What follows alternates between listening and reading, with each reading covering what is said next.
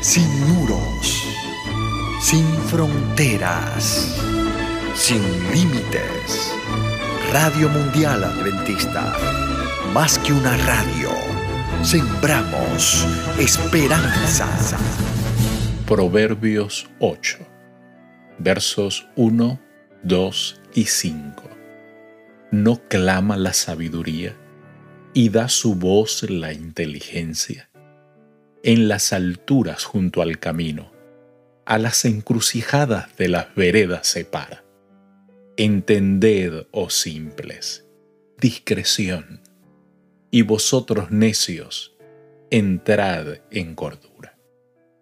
Desde el mismo capítulo 1, versos 20 al 23, los proverbios presentan una metáfora comparando la sabiduría como una mujer que habla a todos. Es que Dios ha colocado donde quiera incentivos para que la gente piense en los caminos de la justicia y busquen entendimiento y se arrepientan. La palabra simples designa aquí a los que todavía no han consagrado el corazón al conocimiento de la sabiduría, pero que tampoco han sucumbido al mal. Están en el valle de la decisión, abiertos a las influencias del bien y también a las del mal. También incluye a los que se dejan seducir fácilmente y como contraste, los necios. Son los que se resisten al clamor de la sabiduría y que como consecuencia son más difíciles de atraer al camino de la vida. Versos 11 y 12. Porque mejor es la sabiduría que las piedras preciosas, y todo cuanto se pueda desear no es comparable con ella. Yo, la sabiduría, habito en la cordura y hallo la ciencia en los consejos. Con estos versículos comienza una larga sección en la cual la sabiduría enaltece su gran valor. Salomón compara el valor de la sabiduría con la de otras cosas preciosas. Toma algunas de sus comparaciones con el comercio de oro y plata, como describe el primer libro de Reyes capítulo 10, versos 21 al 23. Bien conocía Salomón las ganancias que podían obtenerse mediante el comercio con estos metales preciosos. Sin embargo, se daba cuenta de que era mayor y más duradera la ganancia obtenida al comerciar con la sabiduría. Salomón parece estar llegando al grado máximo de su comparación.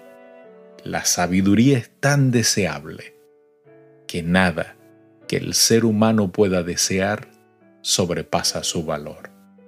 Verso 18. Yo amo a los que me aman, y me hallan los que temprano me buscan. Cristo confirmó que tanto Él como su Padre amarían a los que le amaran. Así dice Juan 14:21. En capítulos anteriores se trata el problema del amor de un Dios inmutable que aparentemente se transforma en odio para los que lo rechazan o aborrecen.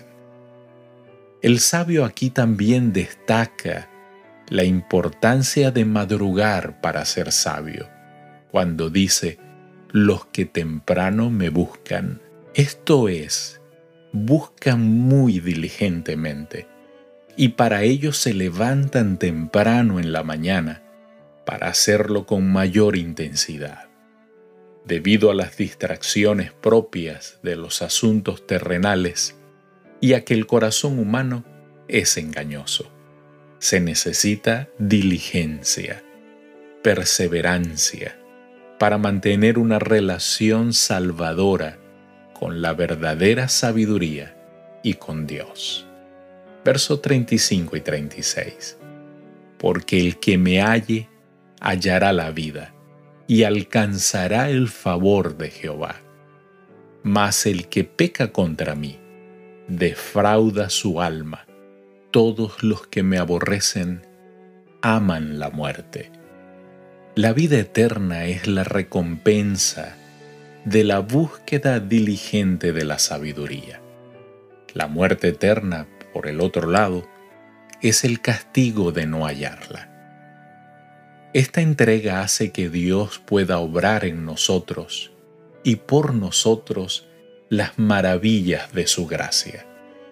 Si se concedieran las mismas bendiciones al que no se ha entregado a Dios, esto sería tan peligroso como dar una afilada navaja de afeitar a un niño. El sabio dice, aman la muerte como el resultado de la vida depende de la forma en que consideremos el conocimiento salvador. Rechazar la sabiduría equivale a condenar el alma a muerte eterna.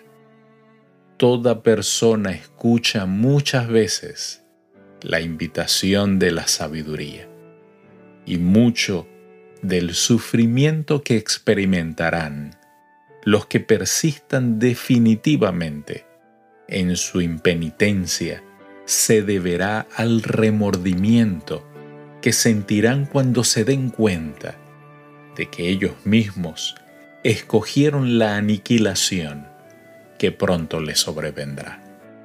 Querido Dios, ayúdanos a jamás darte la espalda y que siempre podamos atender a tus mandamientos sabios. Señor, que busquemos tu sabiduría con todo empeño. Te lo pedimos en Jesús. Amén. Dios te bendiga.